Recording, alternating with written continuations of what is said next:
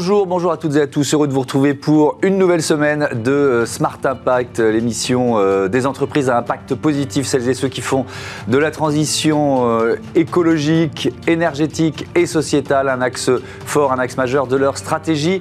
Voici le sommaire. Mon invité aujourd'hui, c'est Éric Boudot, directeur général de GCK, groupe français spécialisé dans le rétrofit des véhicules lourds du thermique vers l'hydrogène. Notre débat portera sur Cali Répar, ce fonds réparation euh, prévue par la loi AGEC est enfin lancé, doté de 410 millions d'euros sur 6 ans. Il est destiné à inciter euh, les consommateurs à faire réparer leurs appareils euh, électroniques et électriques. Et puis pour Smart Ideas, la start-up du jour, c'est Archie. Archie est une marque de vinaigre de cidre engagée. Voilà pour les titres. On a 30 minutes pour les développer. C'est parti.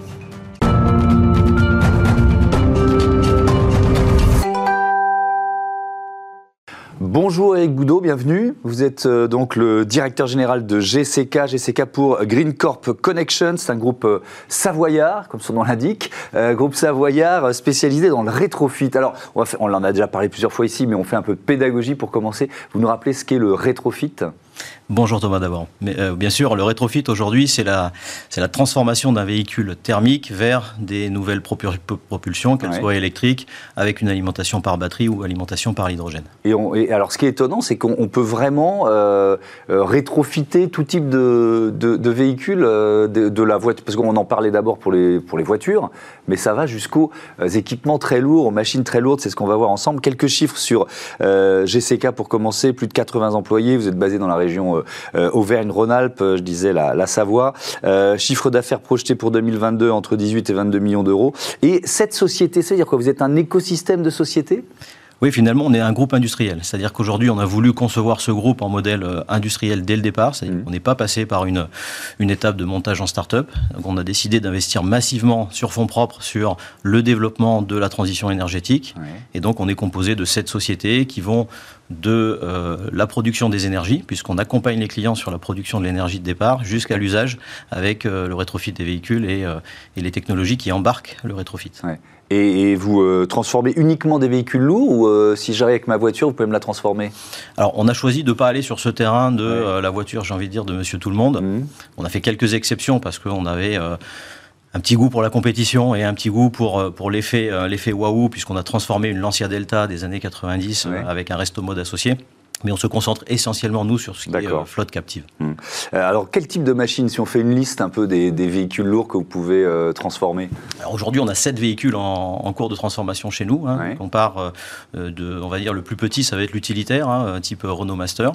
Et puis après, on va monter vers le bus, l'autocar, le camion, et avec euh, des éléments un peu plus euh, originaux pour certains, euh, la dameuse, hein, puisqu'on travaille sur la transformation de, de, cinq dameuses pour commencer pour, pour l'Alpe d'Huez, hein, qui a passé une commande, avec d'autres à venir derrière. Mmh. Et puis on travaille aussi beaucoup sur le nautisme, avec des projets bateaux assez importants, que ce soit en transformation vers l'électrique pure batterie ou mmh. vers l'hydrogène avec des, des, bateaux hydrogène. alors on va rentrer un peu dans le, dans le détail. Et effectivement, donc l'Alpe d'Huez, combien de machines et quel défi à relever quand on récupère une dameuse? Ah bah, le, défi, déjà, le premier défi, ça a été, euh, ça a été de pouvoir récupérer la dameuse. C'est qui, qui, est un élément assez important. Donc, on, a décidé de faire notre premier dossier euh, en s'appuyant sur un constructeur de dameuse hein, qui mmh. s'appelle Casborer. Euh, et puis, euh, bah, le défi, c'est d'aller euh, d'aller relever des conditions extrêmes d'usage. C'est-à-dire qu'aujourd'hui, la dameuse, eh ben, elle travaille quand il fait très froid, donc il faut traiter la, question du froid. Elle travaille avec des pentes relativement importantes, mmh. donc on doit régler aussi la question du fonctionnement des équipements sur des grandes pentes. D'accord. Et, et, ça, c'est compliqué quand on choisit la propulsion à hydrogène plus qu'avec un carburant fossile classique? Alors, c'est compliqué quand on choisit la propulsion à hydrogène dans les technologies, on va dire, aujourd'hui qui sont euh, les plus avancés, c'est la pile à combustible, hein, puisqu'on est obligé de travailler sur l'inclinaison du produit, ce qui n'a mmh. pas comme défaut le moteur à, combustion classique. Mais on travaille déjà à des futures générations de, véhicules avec des moteurs à combustion alimentés à l'hydrogène. Et il y aura aussi trois bus de la ville, c'est ça, qui, vont à l'hydrogène Tout à fait, trois bus de la ville. On a une quinzaine d'autres euh, autocars et bus euh, qui ont été commandés par des acteurs régionaux. Et puis en tout, aujourd'hui, on a à peu près 300 véhicules 300 véhicules en, négociation euh, sur le territoire pour de la transformation de véhicules lourds. alors ça c'est intéressant parce que euh, la, flambée des prix des, euh, énergies fossiles et des carburants, forcément ça porte une entreprise comme la vôtre. C'est-à-dire est-ce qu'il y a plus de contacts avec des prospects depuis deux mois? Je parle là vraiment de l'effet de guerre en Ukraine. est-ce que vous avez senti un, un avant, un après?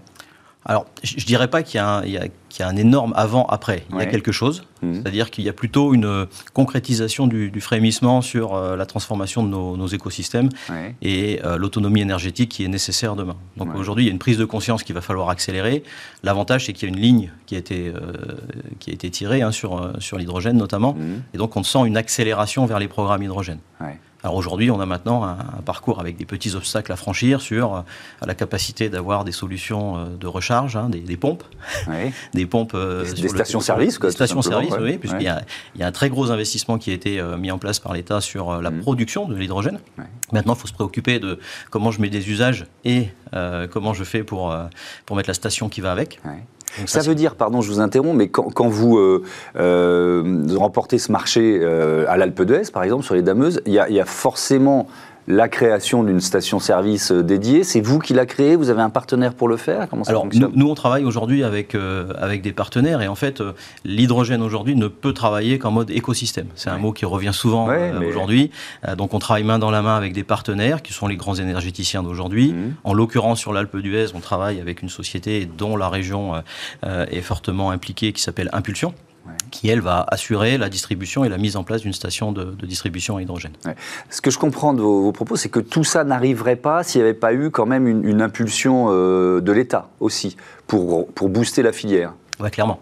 Clairement, puisqu'aujourd'hui, on a un modèle à construire. On a un modèle à construire, on a de la production d'une énergie à construire, hmm. et on a des coûts on a des coûts à aller chercher, c'est-à-dire à, trouver les solutions pour réduire euh, le, coût du kilo d'hydrogène en partie, mmh. euh, pour que les véhicules euh, puissent rouler. Le gros avantage, c'est que le rétrofit permet d'enlever une première problématique, qui était le coût des véhicules neufs.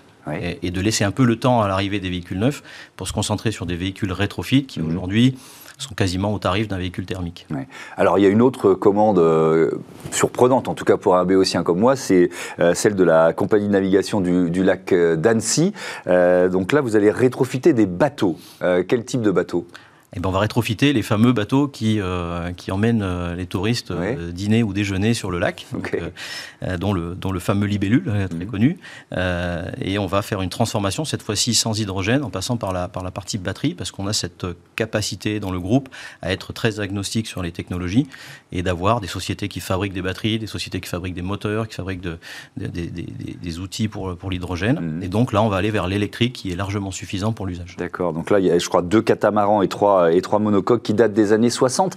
Alors ça veut dire quoi? Qu'est-ce qu'on qu'est-ce qu'on remplace? Qu'est-ce qu'on transforme sur un, sur un bateau? Bah pour schématiser, on enlève, euh, on enlève des soutes, euh, les moteurs et euh, les, cuves à, les cuves à gasoil, et puis on remplace par un moteur électrique et des batteries. Ça, ça a l'air simple quand vous dites ça. c'est pas si simple. C'est pas si simple. C'est pas si simple. Ça nécessite pas mal d'heures de, de, développement et d'intégration. Parce qu'on, alors, le faire en mode prototype, c'est simple. Le faire en mode industriel avec la sécurité associée et les autorisations de navigabilité, c'est un tout petit peu plus compliqué. ça veut dire que vous êtes plutôt une boîte d'ingénieurs, vous avez 80 employés, ce que je disais tout à l'heure? Alors, on est plutôt une boîte industrielle. Aujourd'hui, effectivement, on a un ratio d'ingénieurs assez important, puisqu'on est dans les phases de montée en puissance, mmh. mais on a déjà euh, euh, beaucoup d'usines de, production, hein, puisqu'on produit nos sous-systèmes, c'est-à-dire qu'on produit mmh. nous-mêmes nos packs batteries. Aujourd'hui, on est un des plus gros euh, vendeurs et, développeurs de packs batteries en France. On a fait 25 000 à peu près batteries sur les deux dernières années. Mmh. et donc, on a, des, on a des collaborateurs qui sont aussi en production en de façon assez, assez importante. Oui, d'ailleurs, vous avez ouvert ou vous allez inaugurer un nouveau site de, de production près de Clermont-Ferrand, c'est ça? Tout à fait. Tout à fait. Hein, le, centre, on va dire, référence sur la partie batterie et, transformation véhicule, on va, on va l'inaugurer à partir mm. de, ce mois de juillet. Ça veut dire que la partie euh, R&D, recherche et, développement, c'est quelle, euh, quelle part de votre, de votre chiffre d'affaires? Vous y consacrez quelle part de votre chiffre d'affaires? Ah, C'est énorme hein, sur cette euh, période de lancement. Hein. Aujourd'hui, on a consacré à peu près 10 millions d'euros sur les deux dernières années sur de la R&D. Puisqu'on a pris le pari, une fois de plus, de de ne pas passer par un soutien massif des aides pour, mm. pour, lancer la filière et on a décidé d'investir sur fonds propres sur tous les développements qu'on a lancés. Ok.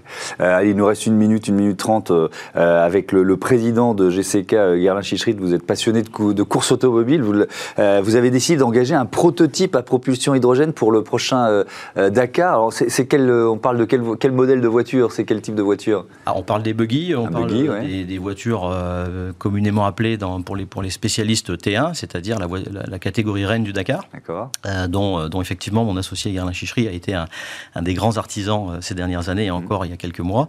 L'idée, ça a été vraiment d'être les premiers à, pouvoir dire qu'on fait un Dakar complet et qu'on est performant sur un Dakar sur, sur une voiture à hydrogène. Et bien sûr d'inscrire ça dans une logique de laboratoire, puisque finalement, l'intégralité du groupe hmm. motopropulseur de la voiture de Dakar, c'est le même qu'on va voir dans la Dameuse. Ok. D'accord. Donc ça va vous servir un petit peu aussi de... Ça nous sert de labo, ça nous sert de test et ça nous permet de revenir d'ailleurs à l'essence de la compétition automobile, hein, qui est d'être un laboratoire pour, Bien sûr. Euh, pour les véhicules euh, le, le, défi, parce que on l'a pas évoqué, mais euh, le défi de la sécurité, notamment de la, pro, de la protection du réservoir quand on fait rouler un véhicule à l'hydrogène, comment vous le, vous le relevez ce défi?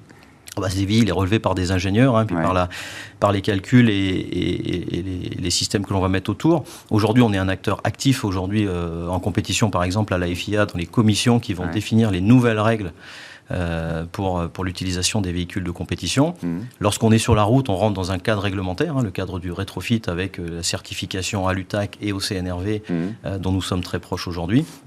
Euh, et c'est vrai que c'est un challenge important, euh, même si aujourd'hui, euh, toutes les conditions sont réunies pour réussir à, relever ce défi. Merci beaucoup, merci Eric Boudot. À bientôt sur, sur Bismart. On passe au débat de ce Smart Impact. Vous connaissez Cali Répar Non? Ben, On va en parler.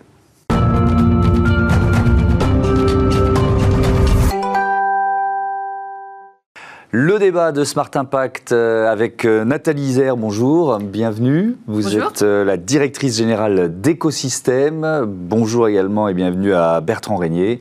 Vous êtes le directeur technique d'Écologique. deux entreprises, deux éco-organismes qu'on peut présenter pour, pour commencer. Nathalie Isère, c'est quoi écosystème? C'est quoi votre mission? Alors notre mission, nous, je suis un, je représente un éco-organisme donc dont la mission est de prendre en charge la fin de vie des équipements électriques et électroniques euh, et notamment aussi de contribuer à l'allongement de la durée de vie de ces équipements. Mhm. Donc un éco-organisme, euh, c'est une entreprise à but non lucratif avec une mission d'intérêt général et euh, nous exerçons sur la totalité donc du territoire mhm. en France, en outre-mer et nous existons depuis maintenant une bonne quinzaine d'années. Oui. Écologique, c'est à peu près la même mission? Oui, oui, c'est très, très, similaire. La, différence étant, euh, en gros, les producteurs, euh, les metteurs sur le marché qui ont rejoint soit écosystème, soit écologique. Mhm. Et donc, on a les mêmes missions. Euh, on a une, petite spécificité, c'est qu'on travaille beaucoup plus sur les outils de, de communication et d'information. Voilà. D'accord. on parle plutôt d'appareils électriques et électroniques, c'est ça? Ou c'est plus, plus vaste que ça, Déjà, c'est très très vaste. Déjà, ça fait beaucoup. Oui, on est d'accord. Ça fait beaucoup parce que c'est vrai qu'on pense tout de suite à ce qui en proximité dans le foyer, euh, un lave-vaisselle, un lave-linge, un four, un ordinateur, une mm. télé, mais c'est aussi bah, dans ce studio tout l'éclairage qui est au plafond, c'est le mm. système de climatisation, c'est le système de vidéo, c'est le système de broadcast. Mm.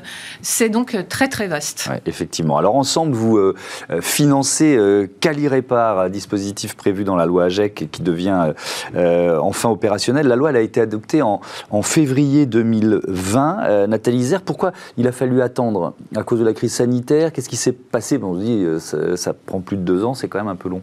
Alors, dans la, dans la loi AGEC, euh, la mise en place euh, de, de Calirépar, dont on mmh. va parler, était prévue à partir de janvier 2022. Donc, mmh. c'était le, timing qui avait été donné par la loi AGEC. Donc, on est dans, dans ce timing-là de l'année 2022. Mmh.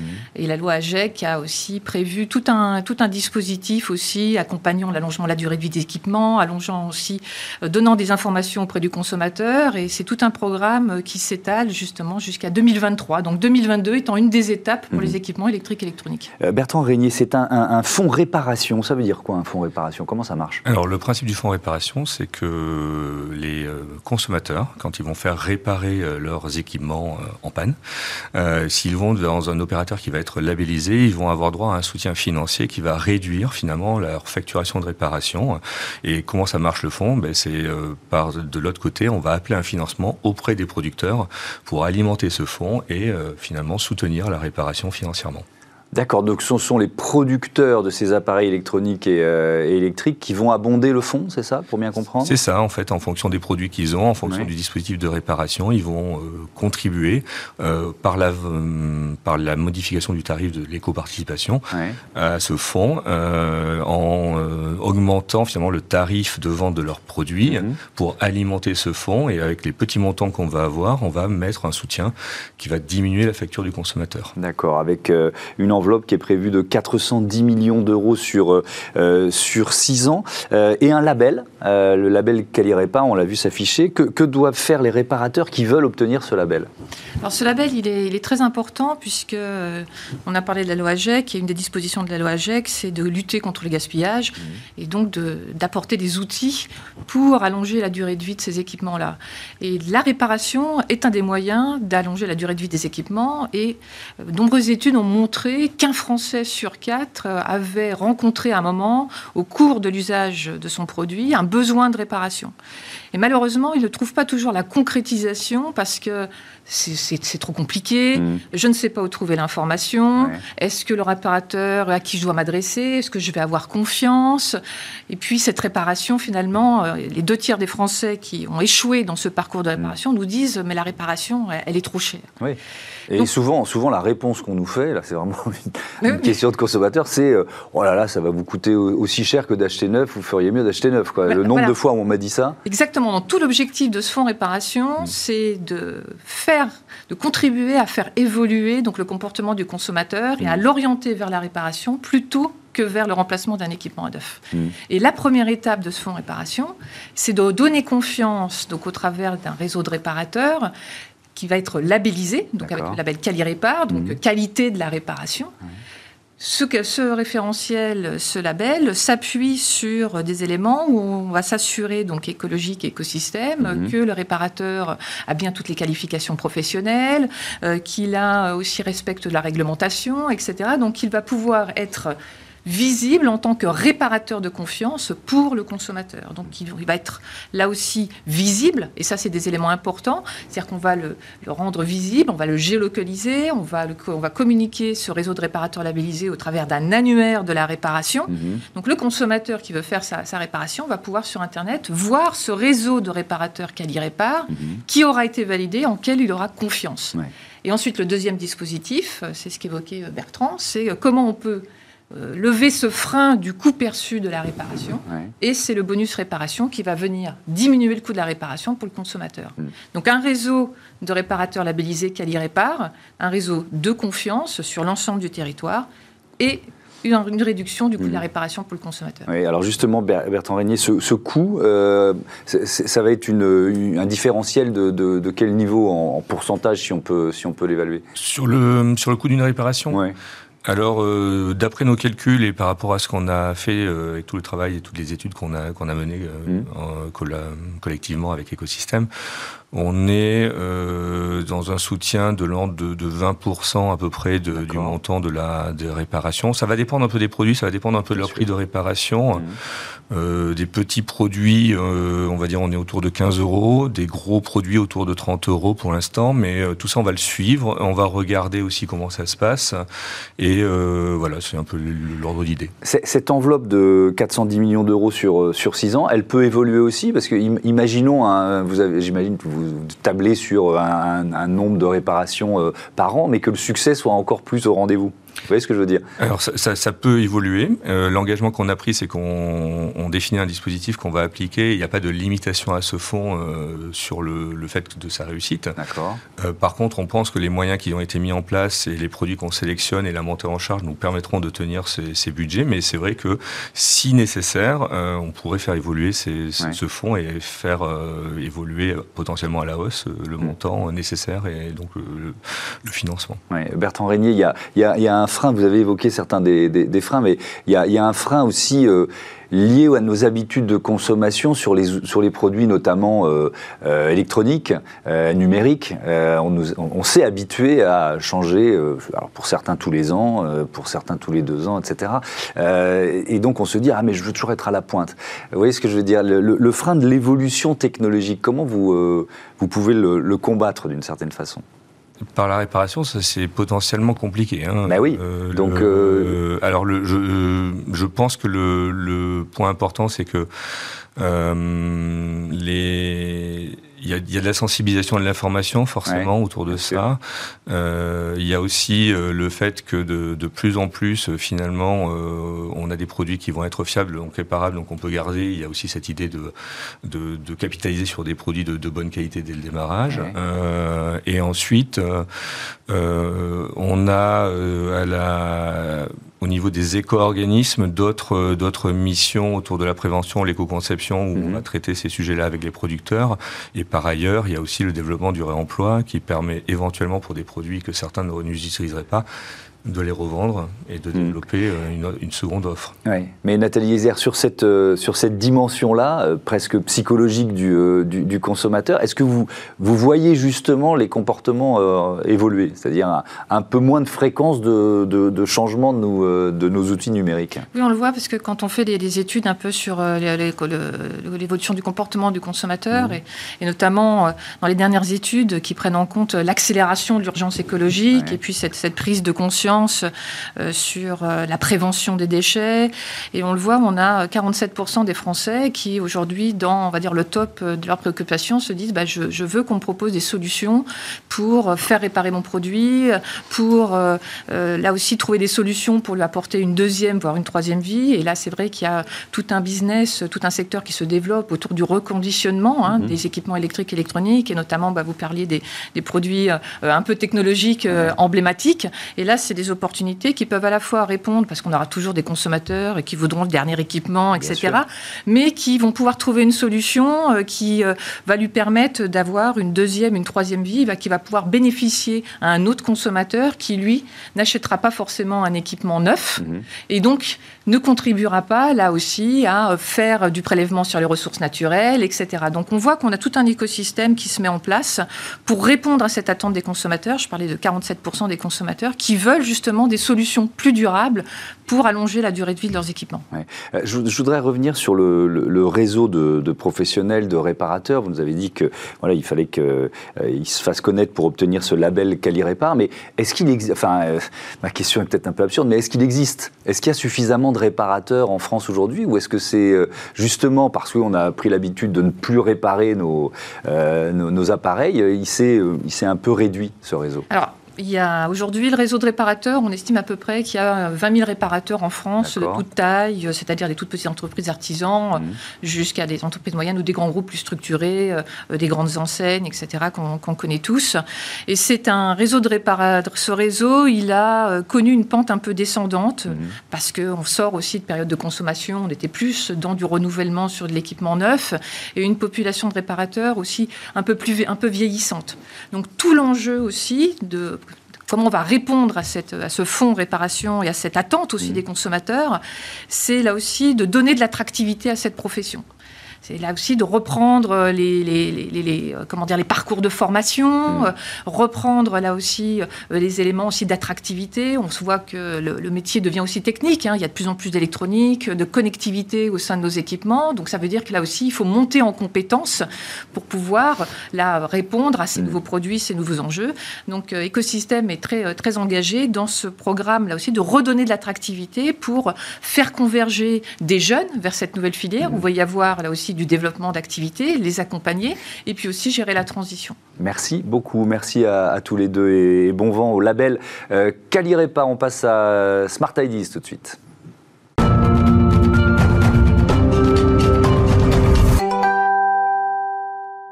Bonjour Marina Lemaire, bienvenue. Vous êtes la cofondatrice euh, d'Archie. Vous l'avez euh, créé quand et avec qui Je crois que c'est une histoire de copains de lycée, c'est ça? Exactement, oui. Je travaille avec mon meilleur ami qui est mon associé, qui est Devan Ahmed.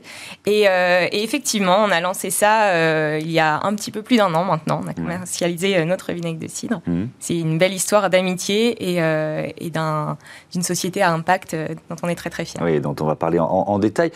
vous aviez chacun, je crois, vos, vos, vies professionnelles. Pourquoi vous avez créé Archie Ça a été quoi le déclic? Le déclic, ça a été mes propres problèmes de santé que j'ai résolus grâce au vinaigre de cidre. Et en fait, je me suis rendu compte que c'était un ingrédient exceptionnel, qu'on connaissait très très mal et qu'il y avait urgence à le faire connaître à tous pour qu'il ait un impact dans la vie de, d'un maximum de personnes comme il l'a eu dans la mienne. Ouais. Mais alors, c'est quoi l'effet le, euh, positif, l'effet santé de, du vinaigre de cidre? Alors, il faut savoir qu'il y a eu plus de 30 études qui ont été faites sur le vinaigre de cidre.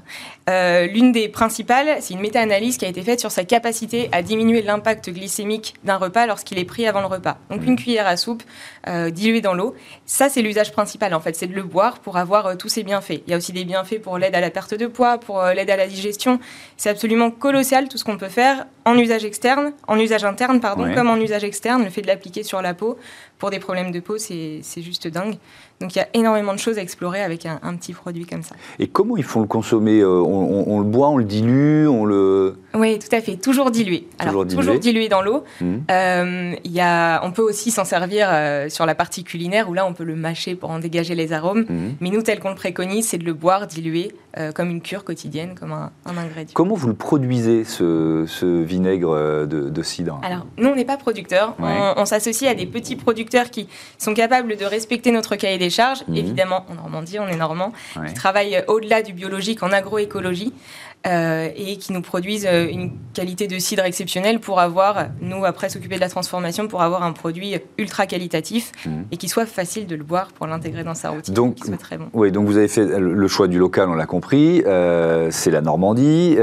ça tombe bien pour, pour, pour, pour le vinaigre de cidre. c'est bio? Évidemment, oui, au-delà du bio, ce, que je, ce que je dis, c'est qu'on est euh, avec des producteurs en agroécologie. Euh, on choisit aussi nos producteurs par leur engagement écologique fort, mmh. non pas par opportunisme marketing, mais bien par des convictions profondes. Mmh. Euh, et, voilà, on, a une démarche vraiment, c'est du vert français, c'est du local au maximum. Donc on a un impact le plus positif possible, sociétal et environnemental. Mmh. pour les emballages, justement, vous avez fait quel choix? C'est du, du vert français, une, une entreprise qui produit à côté de chez nous. Mmh. Euh, c'est euh, du bois naturel non verni, c'est des, étiquettes végétales. Enfin, vraiment, on a, on a soigné mmh digne d'un spiritueux. En fait, c'est un grand cru santé, donc pour nous, on ne pouvait pas faire moins. D'accord. Et voilà, c'est. Euh, Alors, vous l'avez évoqué, mais euh, ça peut aussi. Euh, il y a aussi des cosmétiques à base de cidre que vous proposez. Tout à fait, tout à fait. En fait, il faut savoir que le vinaigre de cidre, donc nous, il est non filtré, non pasteurisé, il reste vivant, brut. Mmh. Et pour le microbiome cutané, c'est absolument génial. Quand on, comme moi, j'avais des, gros problèmes d'acné, j'appliquais mon vinaigre avec un petit peu d'eau directement sur la peau. Ça, on le connaît pas très bien. C'est pourtant juste exceptionnel en fait. Mm. Euh, les bienfaits, on les voit assez rapidement. Euh, Qu'est-ce que vous proposez dans, dans la gamme cosmétique d'Archie? Alors, ce qu'on propose aujourd'hui, c'est des packs euh, DIY pour que les gens l'explore d'une façon, euh, enfin sur ce, sur ce volet-là. Mhm. On propose de l'argile avec, euh, avec notre vinaigre de cidre pour que les personnes euh, s'en servent en usage externe, en l'appliquant en masque, sur les cheveux aussi pour des clarifications capillaires. Mhm. Donc de l'argile et du vinaigre de cidre, c'est juste le combo idéal. Mhm. Et on a plein d'autres choses à venir, mais je ne dévoile pas tout. Et eh ben voilà, on, découvrira ça plus tard. Merci beaucoup, merci, Marina Le Maire. Bon vent à votre société, bon vent à Archie et à votre vinaigre de cidre, je vais, je, vais, je vais tester ça parce que si j'ai une voix de Barry White, c'est parce que j'ai un peu trop fait la fête hier soir et donc il paraît que ça marche aussi quand on a fait la fête la veille. Anti-gueule de bois dingue. Bah, génial, je vais en boire tout de suite. Merci beaucoup. C'est la fin de cette émission. Je vous donne avec modération toujours. je vous dis à demain sur Bismarck, la chaîne des audacieuses et des audacieux. Salut.